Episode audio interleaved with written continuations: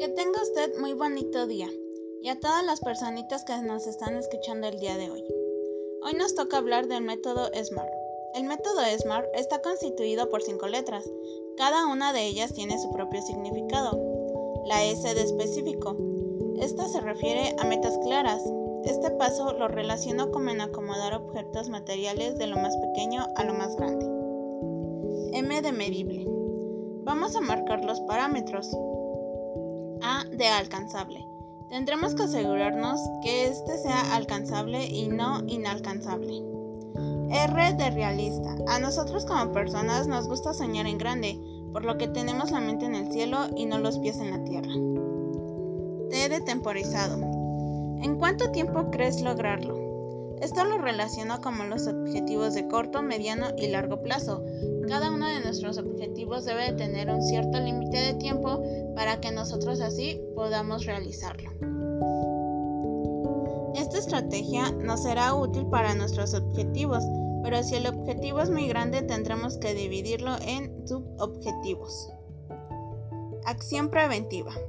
La norma ISO 9000 define acción preventiva como acción tomada para eliminar la causa de una no conformidad potencial u otra situación potencialmente indeseable.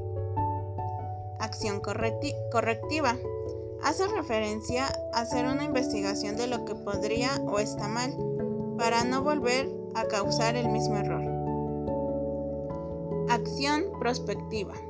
Es una herramienta de apoyo a la estrategia y de observación del entorno a largo plazo que tiene como objetivo la identificación temprana de aquellos aspectos y tecnologías que pueden tener un gran impacto social, tecnológico y económico en el futuro. Los criterios de evaluación y selección de estrategias. Criterios de perdón, criterios de adecuación o consistencia. Se adaptan las estrategias a la situación identificada en el análisis estratégico. B. Criterios de factibilidad. Analiza el funcionamiento de la estrategia en la práctica, tratando de conocer las posibilidades de implantación, la disponibilidad de los recursos y capacidades necesarios a la adecuación del horizonte temporal de los cambios previstos. Criterios de aceptabilidad. Tratar de medir si las consecuencias de adoptar una determinada estrategia son aceptables o no.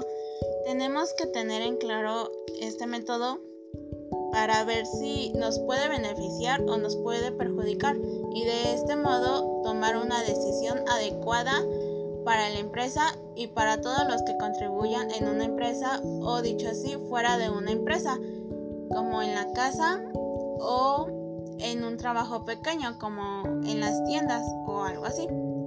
Por mi parte sería todo. Muchas gracias por su atención.